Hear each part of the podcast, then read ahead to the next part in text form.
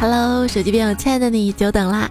欢迎你来收听新的一期，由手机派的搜一下就可以随心打的，会不会省无线打印机赞助播出的段子来啦？我是发现啊，如果提前把节目稿一个字儿一个字儿的这个写好，反而不会说的主播彩彩啊。开头还是要跟大家说一下，这一期节目呢，我们会送出惠普设计师限量款的打印机一台，送给我们的段友啊，这是我们段子来了。开播到现在送的最大的一个奖项了啊！一直这几期节目在纠结送给谁呢？送给谁好呢？其实送给谁，我觉得在我看来都是一样的，都是回馈我们热心的段友。我相信啊，每次节目更新的时候，第一时间在手机边这么守候、刷新、等待的朋友，一定是我最忠实的段友哈。所以这期节目呢，我们就送给。在喜马拉雅节目评论区的第一位就是沙发的朋友，就直接送打印机了哈。不然在留言里面我苦苦挑挑谁，其他人可能也觉得不份儿哈。那就拼一下运气跟速度啦。另外呢，我这期呢还准备了二十三份会不会生打印机的限量周边礼品。为啥是二十三份啊？因为上上次节目我们不是送了二十份嘛，有三位朋友没有发地址过来及时领取哈，那就还剩了三份。这一期呢，我们就发二十三份。那我们送这个周边福利的话呢，就是在回复区当中呢。回复我们这一次惠普惠生打印机众筹项目的名字，惠普无线 WiFi 打印一体机设计师限量款这几个字儿哈。那这几个字儿呢，我会写在喜马拉雅的节目详情。那提前呢，我在微信、微博呢也发了哈。答对这几个字儿，然后我们从楼层的这个高低依次类推，选二十三位朋友。那大家在淘宝众筹里面搜索呢，也是搜设计师限量款这几个关键字哈。我们特别高兴的一件事儿就是，设计师限量款的惠普打印机呢众筹活动哈已经是圆满成功了。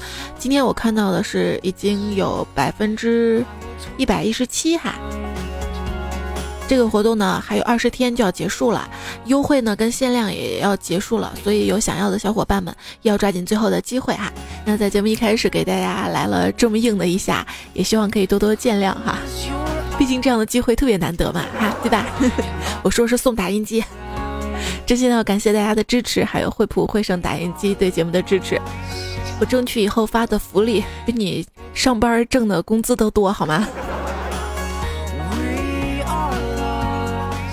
我身边朋友啊，胖虎就赚的，其实他赚的还蛮多的，月薪八千嘛。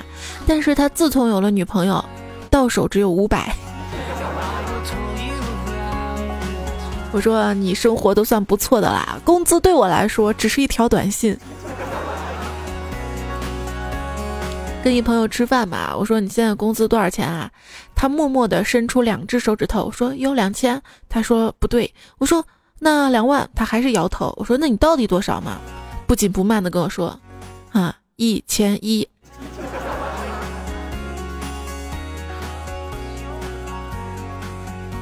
我毕业之后三年工资都是一千多哈，后面才涨两千多。就有一次嘛，我出门见一大爷摔倒了，我就去问大爷：“那个我一个月工资只有一千多，我能扶你起来吗？”这大爷说：“孩子，你走吧，啊，我再等一会儿，看看能不能碰到三千以上的。”我说：“好嘞，谢谢大爷。”早上天气虽然冷，但是大爷的话却是温暖的，满满都是正能量啊。晚上下班了，发现大爷还躺在那儿。我说：“大爷，你这一觉睡了一天也没开张啊？”大爷跟我说：“孩子，你你还是拉大爷起来吧，我不讹你。我现在准备离开陕西了，这地方工资太低了。”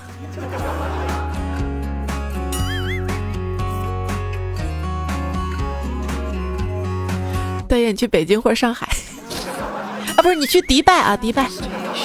我跟你说，最近在迪拜乞讨都可以月入几十万。说到这个出国可以发财嘛，我一朋友啊，年轻的时候，大概就是八几年的吧，然后怀揣着梦想哈，出国的梦想，苦练英文发音，嗯，把家里的那个四合院给卖了，卖了之后呢，就出国，然后经过这么多年打拼，几次都被这个发现，然后逃窜。啊各种艰辛哈，终于攒够了几百万，然后我回到北京准备养老，然后他发现当年他的那个四合院已经卖到几千万了。这个告诉我们，有时候选择比努力更重要哈。像有一只羊就特别努力，它每天干八个小时活儿，一天呢主人就告诉他多干活有奖励，于是他就每天干十个小时。接下来呢，主人每个月把他身上的羊毛剪下三分之一。年底到了，主人给他织了件毛衣，然后告诉他：喏，这是你的奖励，恭喜你，明年继续吧。羊特别生气，把这个故事写成了童话，取了个名字叫绩效工资。企业管理啊，真的是一门学问。之前看到一个故事啊，说的是一个集团老总嘛，他下面有三个厂啊，一天呢就跟这三个厂长就说了啊，企业亏损，今年奖金不发了。三个厂长都回到自己的厂里去。第一个厂长呢就跟员工开会说，今年亏损，奖金不发了。员工都在背后骂厂长，你个王八蛋啊！我们辛辛苦苦一年，奖金都不发。第二个厂长呢，回去啊就开会说企业亏损，今年奖金不发了，而且还要裁人，我据理力争啊，那个人呢就不裁了。员工呢就对这个厂长非常的感激。第三个厂厂长回去之后啊，他就开会，开会呢他说这个今年那个亏损啊要裁人了哈，说完就走了。走了之后，当天晚上第三个厂的员工都跑到厂长家里送红包去了，都不想被裁掉啊。平时跟这个领导打理关系还是非常重要的啊！我就感觉我自己工作，可能确实因为跟领导吧，平时太疏远了，一直得不到重视。我决定跟领导多走动走动啊，送送礼什么的。于是呢，我就在烟酒店里买了两瓶好酒，几百块钱呢。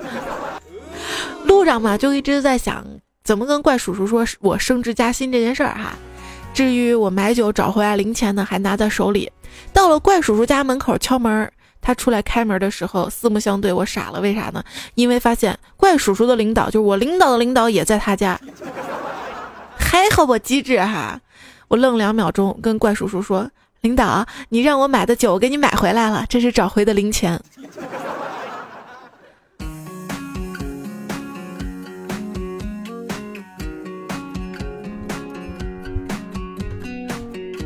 这事儿之后啊，我就满怀着希望。可以升职加薪，可是哎，发现过了好久啊，领导就是不提升职加薪这件事儿。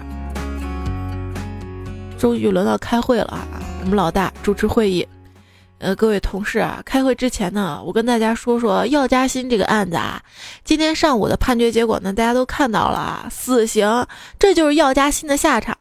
好了，再回到会议中来，这个昨天有谁说是要提出加薪的哈？今天再确定一下有没有有没有啊？死刑啊，不敢了。那开会不好提加薪的事儿，我就私下找领导去提哈。犹豫了半天，终于鼓起勇气进到老板的办公室。呃，老板，我我我我要加薪。老板愣了一下，说：“行，你等等。”我在那儿等着哈。几分钟之后，我看着手中老板给的几块奥利奥，不知所措。你真给我的是加薪饼干啊！我没有被涨工资嘛，但是我发现我们公司有一个比我入职晚、工作还没有做得多的一个美女，她居然涨工资了，凭啥？嗯，就凭人家长得比你漂亮。好啦，她涨工资了嘛，就向领导发短信表示感谢嘛。她短信打字儿：“我让您操心了，一辈子忘不了您。”结果因为加薪了嘛，特别激动，把心字儿给漏掉了。我让您操了，一辈子忘不了您。都想着升职加薪啊，可是你真的认为老板的位置就好做吗？我跟你说，老板这个位置真的可不好做啊！我我才做了一会儿就被老板给开除了。没事儿，不要往老板办公室里跑，还偷偷坐他位置啊！二十到三十是一个特别恐怖的年龄段。你会发现，之前你想赶超的人还在你前面，而有一些后生已经把你超越了。这办公室啊，就像是一棵爬满猴子的大树，向上看全是屁股，向下看全是笑脸，左右看全是耳目。十五岁的时候，我的目标是法拉利；二十岁的时候，我的目标是奥迪 A 六；二十五岁的时候，我的目标是吉利熊猫。我现在目标就是出门能挤上公交车有位置坐就好。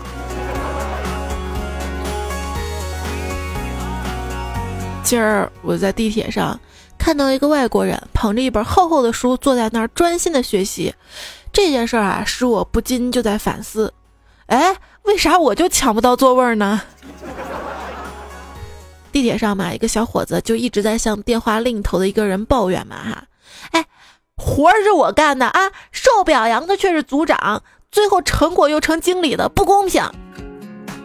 他把电话挂断之后嘛，他旁边的一个老头儿微微一笑，跟他说：“小伙子，你看你的手表，仔细看，是不是你先看时针，再看分针？可是运转最多的秒针，你却看都不看一眼呢？啊，这个职场啊，生活啊，就是这样。当这个年轻人啊开始盯着手表思考人生的时候，那个睿智的老人早已顺走了他的钱包啊。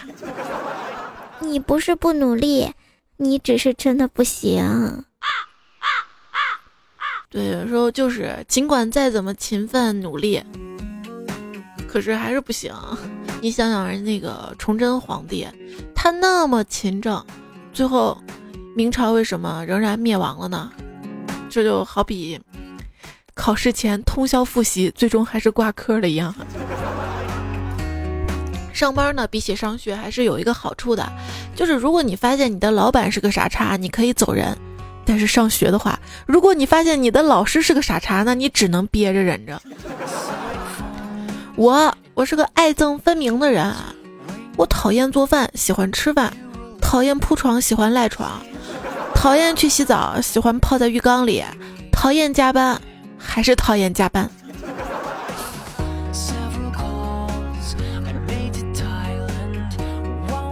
这春节啊，快要放假了啊，然后就在座位上，正在艰辛的等着下班，突然看到老板朝我走过来，我心里一阵紧张啊，我不停默默的就念着啊，我不要加班，不要加班，不要加班。哎呀，果然是我多想了，老板只是过来跟我说了一声，这过完春节你就别来上班了。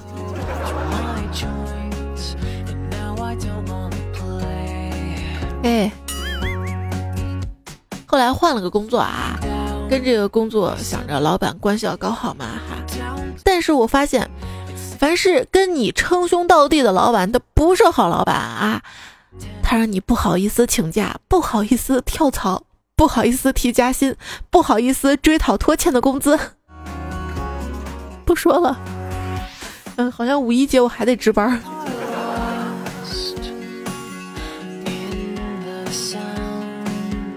老板给我打电话，彩彩呀，这个明天你能来公司加班吗？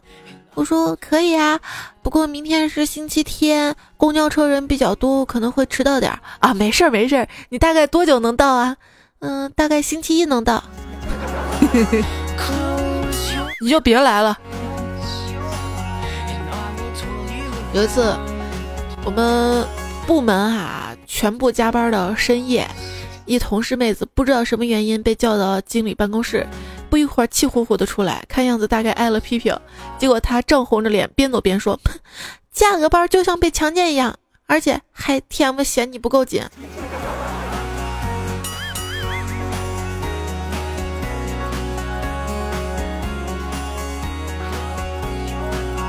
胖虎他们公司啊，大多数都是程序员，男屌丝嘛。结果啊。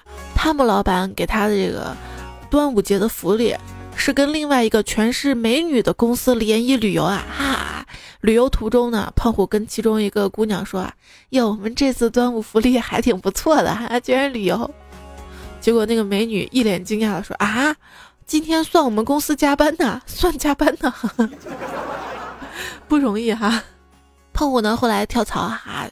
去面试，然后他在简历上写的是四年工作经验。面试官呢看了一下他简历，觉得不对。哎，这个小伙子啊，你才毕业两年，怎么就会有四年的工作经验呢？胖虎说：“难道您没听说过加班吗？”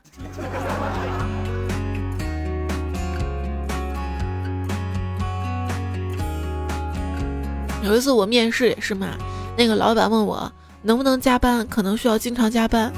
我一听就一肚子气，加班熬夜多伤害健康啊！我病了你负责吗？啊！现在老板真不要脸。于是我愤怒的说：“OK，没问题。”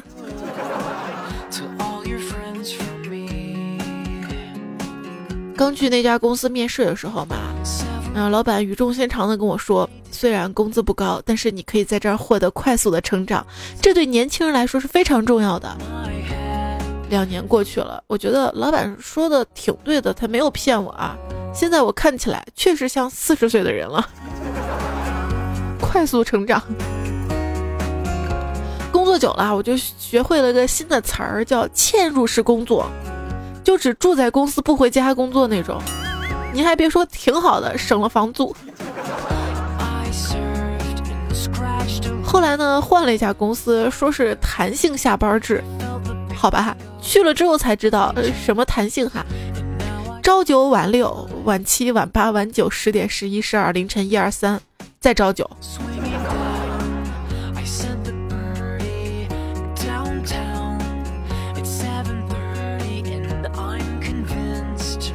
上班上学会让你懂得什么叫做度日如年，放假会让你明白什么叫做光阴似箭。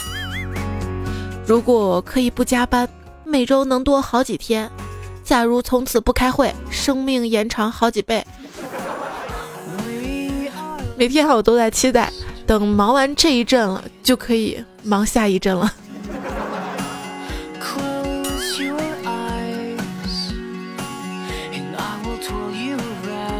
后来有次在书店逛嘛，发现一本书名啊叫《不加班的工作方式》，居然被放在了神话类的书架。我就觉得这个书店的老板啊，你们以后不要做这种引人深思的事情好吗？不过通常啊，我们工作量是怎么来的？就是老板会觉得我们工作时候不好好做，然后再拖延啊，或怎么样，就给我们加大工作量。其实我们真的不是拖延，只是工作工作有一些临时的小任务哈。经常会是这样的哈，比如说这个产品经理跟你说。让你做一个东西，一个月能不能做完啊？那请问老大做啥呀？你就先告诉我一个月能不能做完。你都不告诉我做什么，我怎么会告诉你我能不能做完？所以说有时候啊，想想人固有一死，或重于泰山，或死于加班。我们公司一哥们儿嘛就辞职了啊，我们都特别震惊。你说他都穷成那个样还辞职啊？于是我们就一起参观了他的辞职信。如果一份工作占据了我所有的把妹时间，又不提供我把妹的资金，我我还干它干什么？好有道理哈。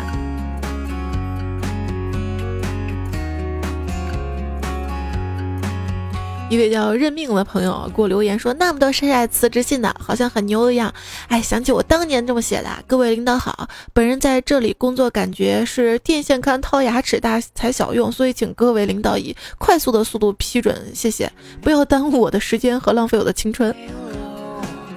行啊，领导是答应了，你这个月工资没给 是吗？或者有没有这种可能啊？人老板早都不想要你了，然后呢，他就是故意的一些工作为难你，让你提出辞职，他这样就不用多赔偿了嘛。小白人就跟人家领导说：“老板，对不起，我要跳槽了，没跟您提前打招呼，下周我就不来上班了。”领导说：“嘿，你这个臭小子，忘恩负义啊！明知道现在店里生意忙，诚心给我使绊，对不对啊？啊，你呀，最后一个月工资别想拿，！”就你这样还能找到什么工作？老板，我考到咱们县的工商局了。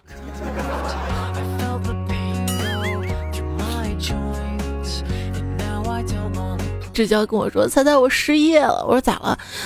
今天早上坐出租车的时候，把手机丢了。司机捡到之后，打给了手机通讯录上标示着儿子的人。下午，公司老板就把我叫到办公室，很和气的让我坐下，然后拿起手机就往我 脸上砸呀。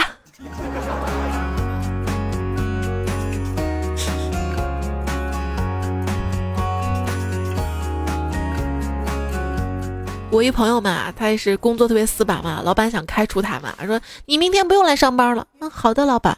结果他第二天没来，第三天来了。你咋来了？老板，你不是说明天不用来了吗？那现在是后天了。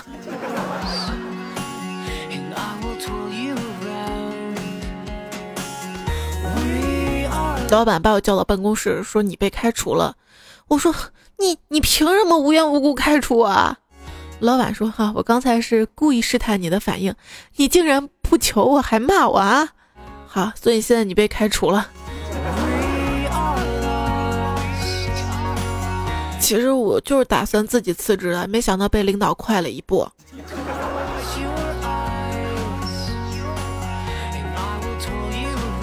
说工资啊是发给日常工作的人，高薪是发给承担责任的人，奖金是发给做出成绩的人，股权是分给能干忠诚的人，荣誉是颁给有理想抱负的人，辞退信将送给没结果还耍个性的人。哼，这鸡汤鸡汤干了哈。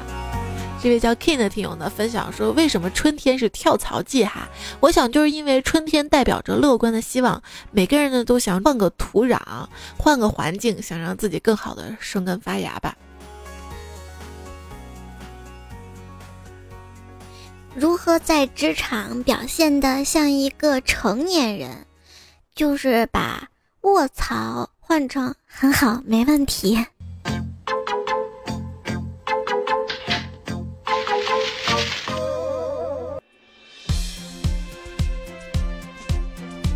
说一个乞丐啊，在修理厂门口对一名修理工说：“行行好吧，给点钱吧，五毛一块都可以啊。”修理工特别愤怒，跟他喊着：“哎哎，我给你钱啊！我一个月三十一天没休息，二十四小时待命，一个月四万四千六百四十分钟呢，赚三千块钱啊！每分钟只赚八分钱，你花十五点七秒说十三个字，跟我要一块钱，我要花七百四十九秒才能挣回来，你居然跟我要钱！哇，这修理工数学这么好，还当修理工啊？”好啦，乞丐听完之后啊，就给了修理工两块钱，然后说：“人间正道是沧桑，哥们儿加入我们的队伍吧！啊，你看我们还正常上下班呢，还有节假日双休呢。”还有一哥们儿啊，不慎掉到水里面去了，啊，一群人围观嘛，把他救起来。结果一个人说：“哟，这这看样子好像是个领导。”路人散去一半。又有一哥们儿说：“哟，看上去是公务员。”又散去一半。又有人说：“我我看他像城管。”所有人都散去了。然后有个人说：“哎，都回来回来，这个人啊，好像好像是这个计划生育工作者。”然后这些围观的人咵又把他扔到河里去了。这人可不能留啊，这不留着就是害人嘛！可是突然有人惊呼：“哎哎，我知道了，他是程序员。”于是大家又纷纷下河把这个人捞了起来。这个人被救之后向大家感激嘛，结果大家说行了，你也别感激我们了，你悲惨的活着吧，这样我们才不是最底层。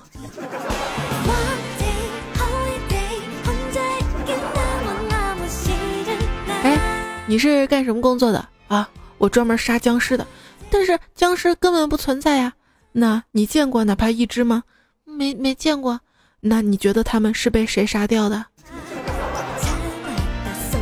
好有道理哈。我记得我以前相亲的时候嘛，然后我问对方他什么工作的，他跟我说他是做室内光线控制设备的。当时我以为是什么高科技，没敢继续问，怕被人家笑话我什么不懂。结果后来才知道，他居然是个卖窗帘的。说到这个行业啊，我国致残率最高的行业是哪一个呢？神回复教育。致残绿，脑残也是残。说是一个女的，啊本来呢是可以去当月嫂，月入超万，如果想休假呢，就可以暂时挂职，想休多久能休多久。但是她偏偏吭哧吭哧读了博士，当上了妇产科的大夫。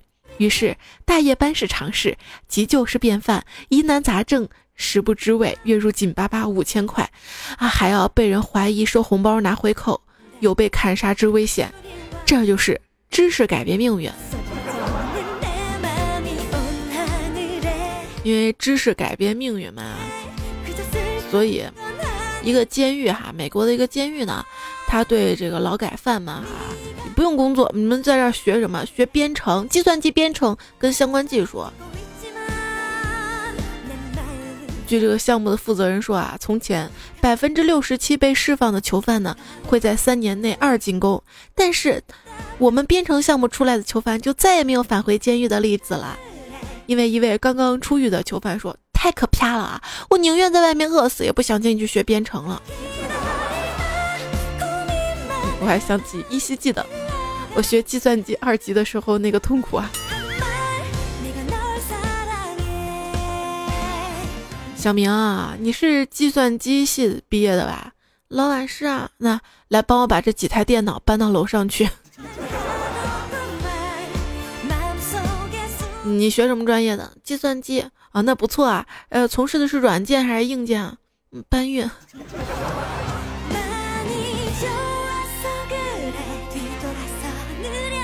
作为一个 IT 运维的日常，如果一切正常。哎，我们花钱请你来干啥？如果系统异常，哎，我们花钱请你来干啥？如何用一句话来激怒程序员？这个其实也很简单，我也是搞过技术的。如何用一句话激怒设计师？我昨天晚上想了想，还是用第一版吧。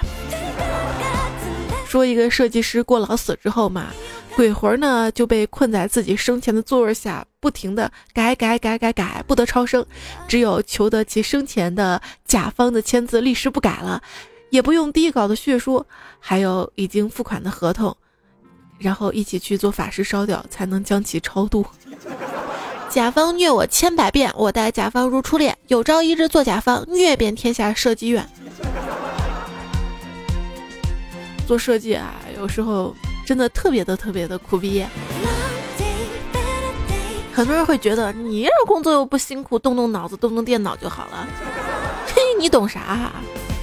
我们设计出来的东西，这凝结了人类的智慧啊，做出来的那是艺术品。比如说，会不会省打印机的设计师限量款？这是市面上颜值最高的一款打印机啊，可以无线打印，手机、pad 搜一下就可以打印出来啊。家庭式的，办公也可以用哈。看到他那么美的外表啊，那么高的颜值哈，工作一定会轻松愉悦的。工作嘛，就要选开心的做哈，哪怕是很辛苦，因为你喜欢他哈，心里呢还是会快乐的。嗯，所谓的这个铁饭碗，不是在一个地方吃一辈子饭，而是一辈子到哪里都有饭吃。老乞丐教育小乞丐说。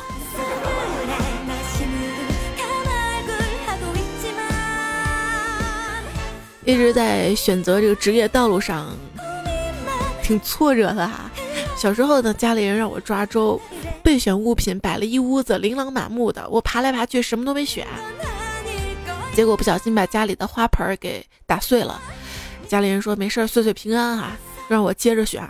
可是我爬来爬去，还是什么都没选。万万没想到的是，当时我早已做了选择，现在的我就是一名专业的碰瓷儿人。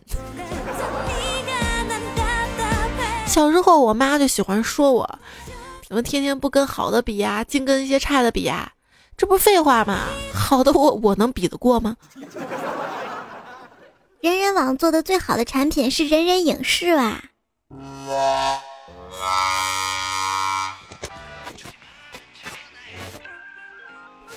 那这个人民网做的最好的产品还是人民币呢？啊？喜马拉雅做的最好的产品是喜马，是山。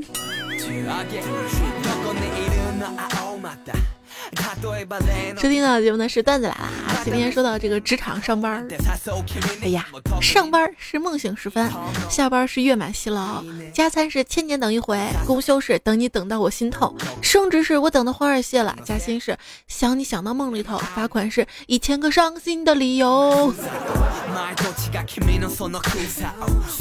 关于这个工作有什么想吐槽的呢？来看看这个董文祥啊，说猜猜我跟你说个真事儿，去年第一次进厂没多久，经理就说啊，上面检查要大家穿统一的厂服，谁不穿就扣工资。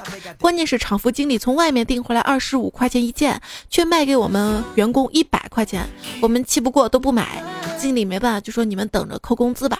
后来我们部门二十八个员工集体在淘宝上买了一批统一休闲服，你们都不敢想啊！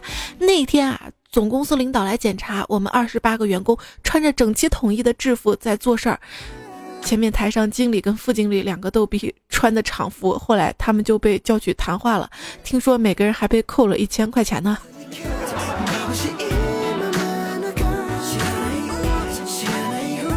小兔儿乖乖的说：“呃，我们老板在的时候，办公室啊就像墓地一样；老板不在的时候，就像诈尸一样。哈，这就是我们办公室的状态，哈哈。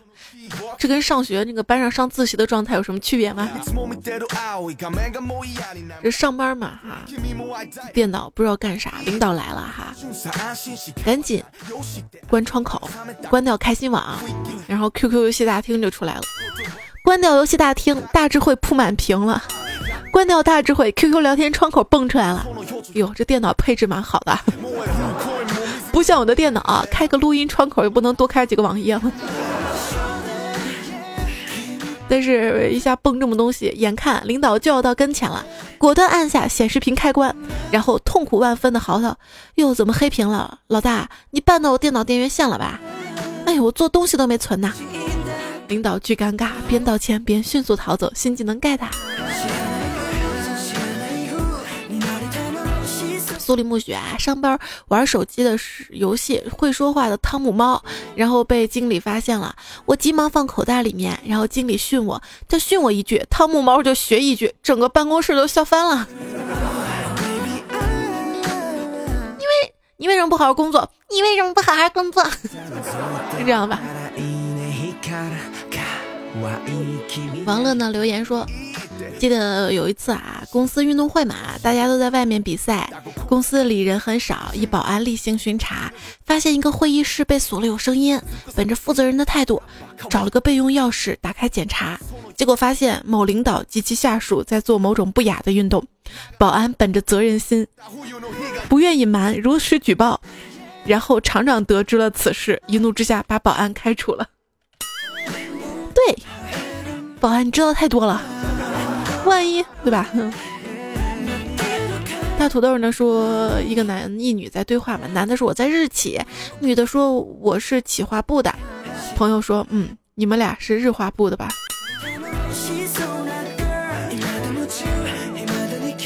好冷哈！小了个眼睛说，老婆问最近怎么天天加班啊？我说我想加薪。老婆问加薪是谁？你说你说说你是不是不爱我了？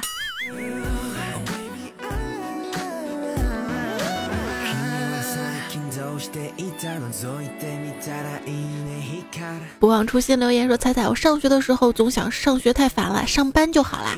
真等到上班才知道，上班有什么用？比上学还烦，比上学还穷。至少上班是自由的嘛。但是上学还有个盼头啊，还能盼到毕业；上班只能盼退休了。”大侠说：“彩彩呀，用一麻袋的钱上完大学，换来一麻袋书，把一麻袋书卖了，却买不到一个麻袋呀。但是最好的投资还是投资自己啊，知识总是会有用的，艺多不压身。我是被体重压了身的彩彩啊。谢剑锋说：工作以后嘛。”悲剧的是，不是自己变成单身狗，而是想养条狗，才发现这点工资根本不够，可怜，只能继续做一条孤独的单身狗。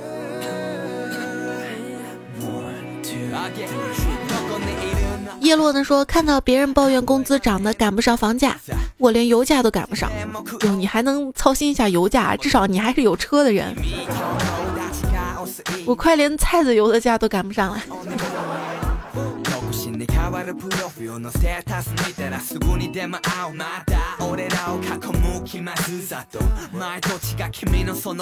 土豆说加班嘛，一觉睡醒来看着手机，离起床还有三个小时，立马窃喜会儿，感觉是赚了钱一样，还能多睡会儿。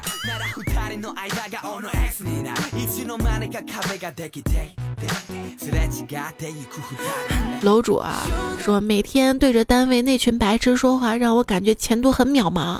神回复：幸福吧，你因为对牛弹琴并不可怕，可怕是一群牛每天对着你弹琴啊。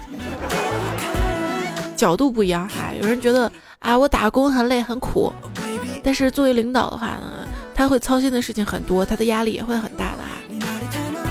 互相配合哈，一起共赢是最好的。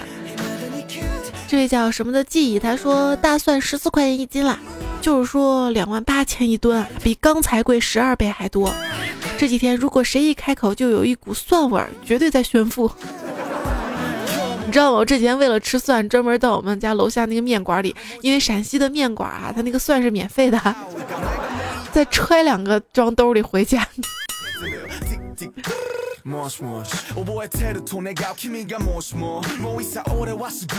陈刚呢说：“诸葛亮啊，从来不问刘备为什么我们的箭那么少；关羽也从来不问刘备为什么我们的士兵那么少；张飞从来不问刘备。”兵临城下，我该怎么办？于是啊，有了草船借箭，有了过五关斩六将，有了据水断桥吓退曹兵。赵子龙接到进军的这个军令的时候，手上只有二十个兵，收获成果呢，却攻下了十座城池，多了两万兵，增加了三千匹马。军令只是写着攻下城池，这件事儿告诉我们啊：如果万事俱备，那你的价值又何在呢？啊，最后的正能量鸡汤干一下哈。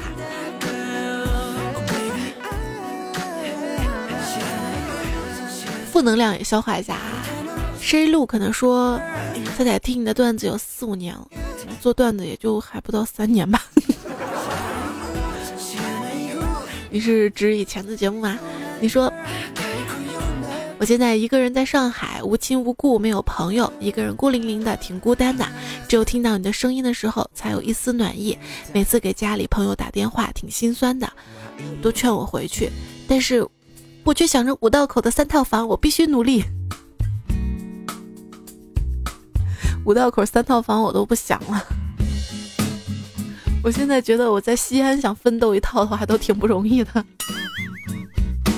下次我的开头就是大家好，我是名下没有任何房产跟车子的主播彩彩。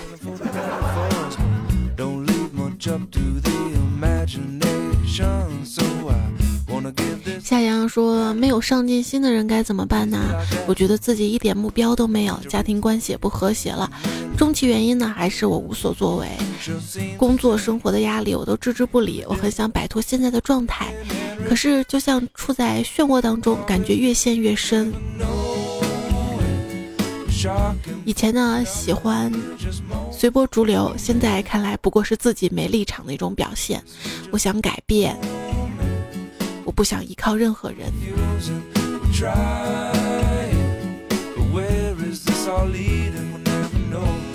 加油啊！当你这么意识的话呢，说明自己真的是成熟也成长了。很多时候啊，工作跟爱情是一样的，想要真正的幸福，必须自己努力，靠自己。我一个没有心的游魂呢，他说：“猜猜每天工作不快乐，我不喜欢这个工作怎么办？那就找一个自己喜欢的工作就好啦。还是那句话嘛，找工作跟找爱情是一样的，要找一个自己喜欢的，天天面对的。不是曾经有这么一个段子嘛？每天白天找一个喜欢的工作，晚上找一个爱的人，这样一天二十四小时都是开心的。”不过现实很多时候很无奈哈，就是越是穷人家的孩子，追梦就越难，因为一开始呢是先要解决自己温饱的问题，所以有时候我们总说，我们都努力了，为什么他更容易成功一些？可能是他的这个家庭环境，这个确实是有这方面关系的，比如说。因为他没有一些金钱的顾忌，他不需要去养活一大家子人，所以一大家子人有金钱支撑着他，他可以放肆去做自己喜欢的事情，那么这样就更容易成功了。所以，我们平凡人、普通人成功起来呢，确实是艰难的多。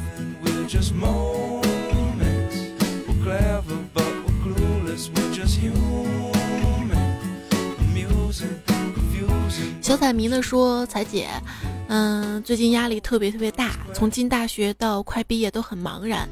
从小呢就想给家里分担一些，可是总是心有余而力不足，很想赚很多钱，很想保护家人，却感觉自己那么那么渺小，怎么都强大不起来，对自己好失望，也不知道该怎么做才好。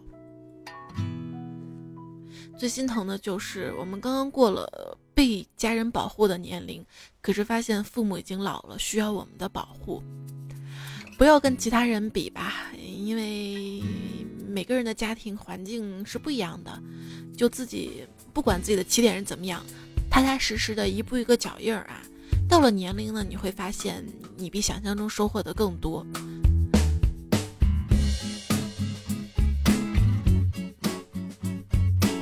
别人看上去很风光，不代表一直都是这样的哈。比如说，我有两个亲戚吧。第一个呢，就是之前年轻的时候做生意嘛，那会儿可能市场特别好，发了大财，哎，也挥霍。但是呢，后来市场变了，紧了，那他这个生意也每况愈下，因为自己又没有学习，没有本事，所以呢，就现在很落伍，也变穷了。还有个亲戚啊，一开始很穷。啊，两口子呢都是学医的，开始特别苦逼，天天加班儿，手术呢就要随叫随到。但是他们不断的学习，学英语，出国深造。后来呢，如今啊，他们现在呢，继续苦逼的加班儿，天天加班儿，手术就要随叫随到。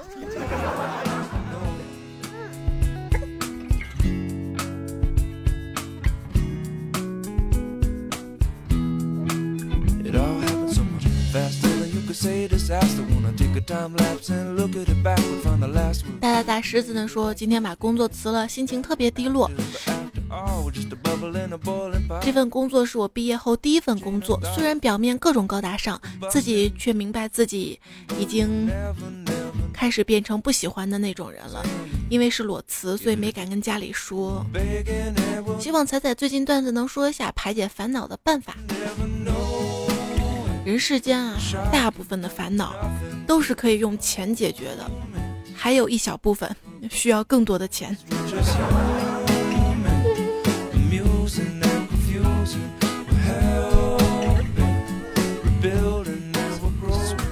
好了，难过的时候呢，你可以摸摸自己的胸啊，然后告诉自己啊，你是个男孩子，要坚强。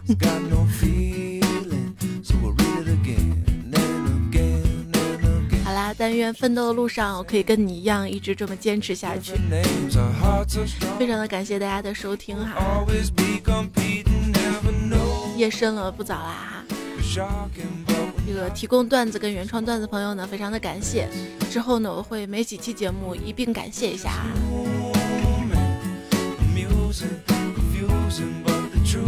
好啦，就这样吧。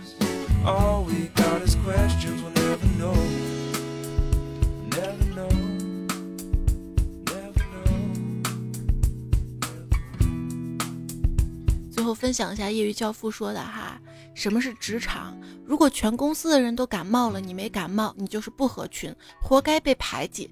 而且就算你往死里做，硬做到感冒，也不能病得比老板厉害，否则你就是功高盖主。接着，如果大家感冒都好了，你还没好，那你就是矫情，你还是不合群，你的消极就是病毒，活该被疏远。这就是职场，职场有它的规则啊，但是你要进去的话，就要顺应这个规则了。